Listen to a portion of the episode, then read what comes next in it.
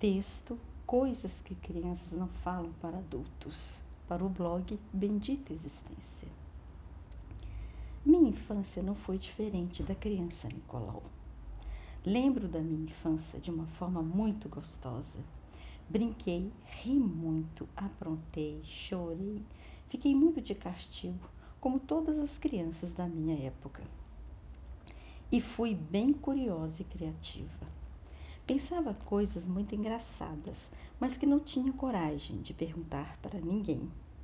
Indo para a escola e sem saber o porquê, sempre naquele percurso ia me perguntando: como seria o mundo se não existisse ninguém? O nada? E ao mesmo tempo que era curioso pensar nisso, não era fácil imaginar o nada. Eu não conseguia por mais que tentasse. Fiquei com isso por muito tempo, até que desisti por não conseguir imaginar.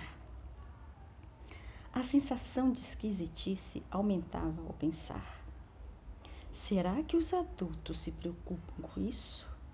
Acabava ficando sem resposta.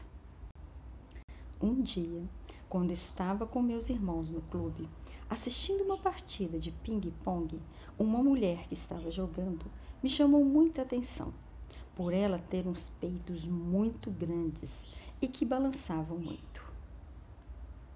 Pensei, meu Deus, como as mulheres conseguem sustentar os peitos? Não dói? Como que eles não caem? Será o sutiã? Coitada dessa mulher. Como consegue andar? Será que eu vou ser assim também? Isso tornou-se um pesadelo para mim. Não queria ter peitos tão grandes, mas não contava para ninguém.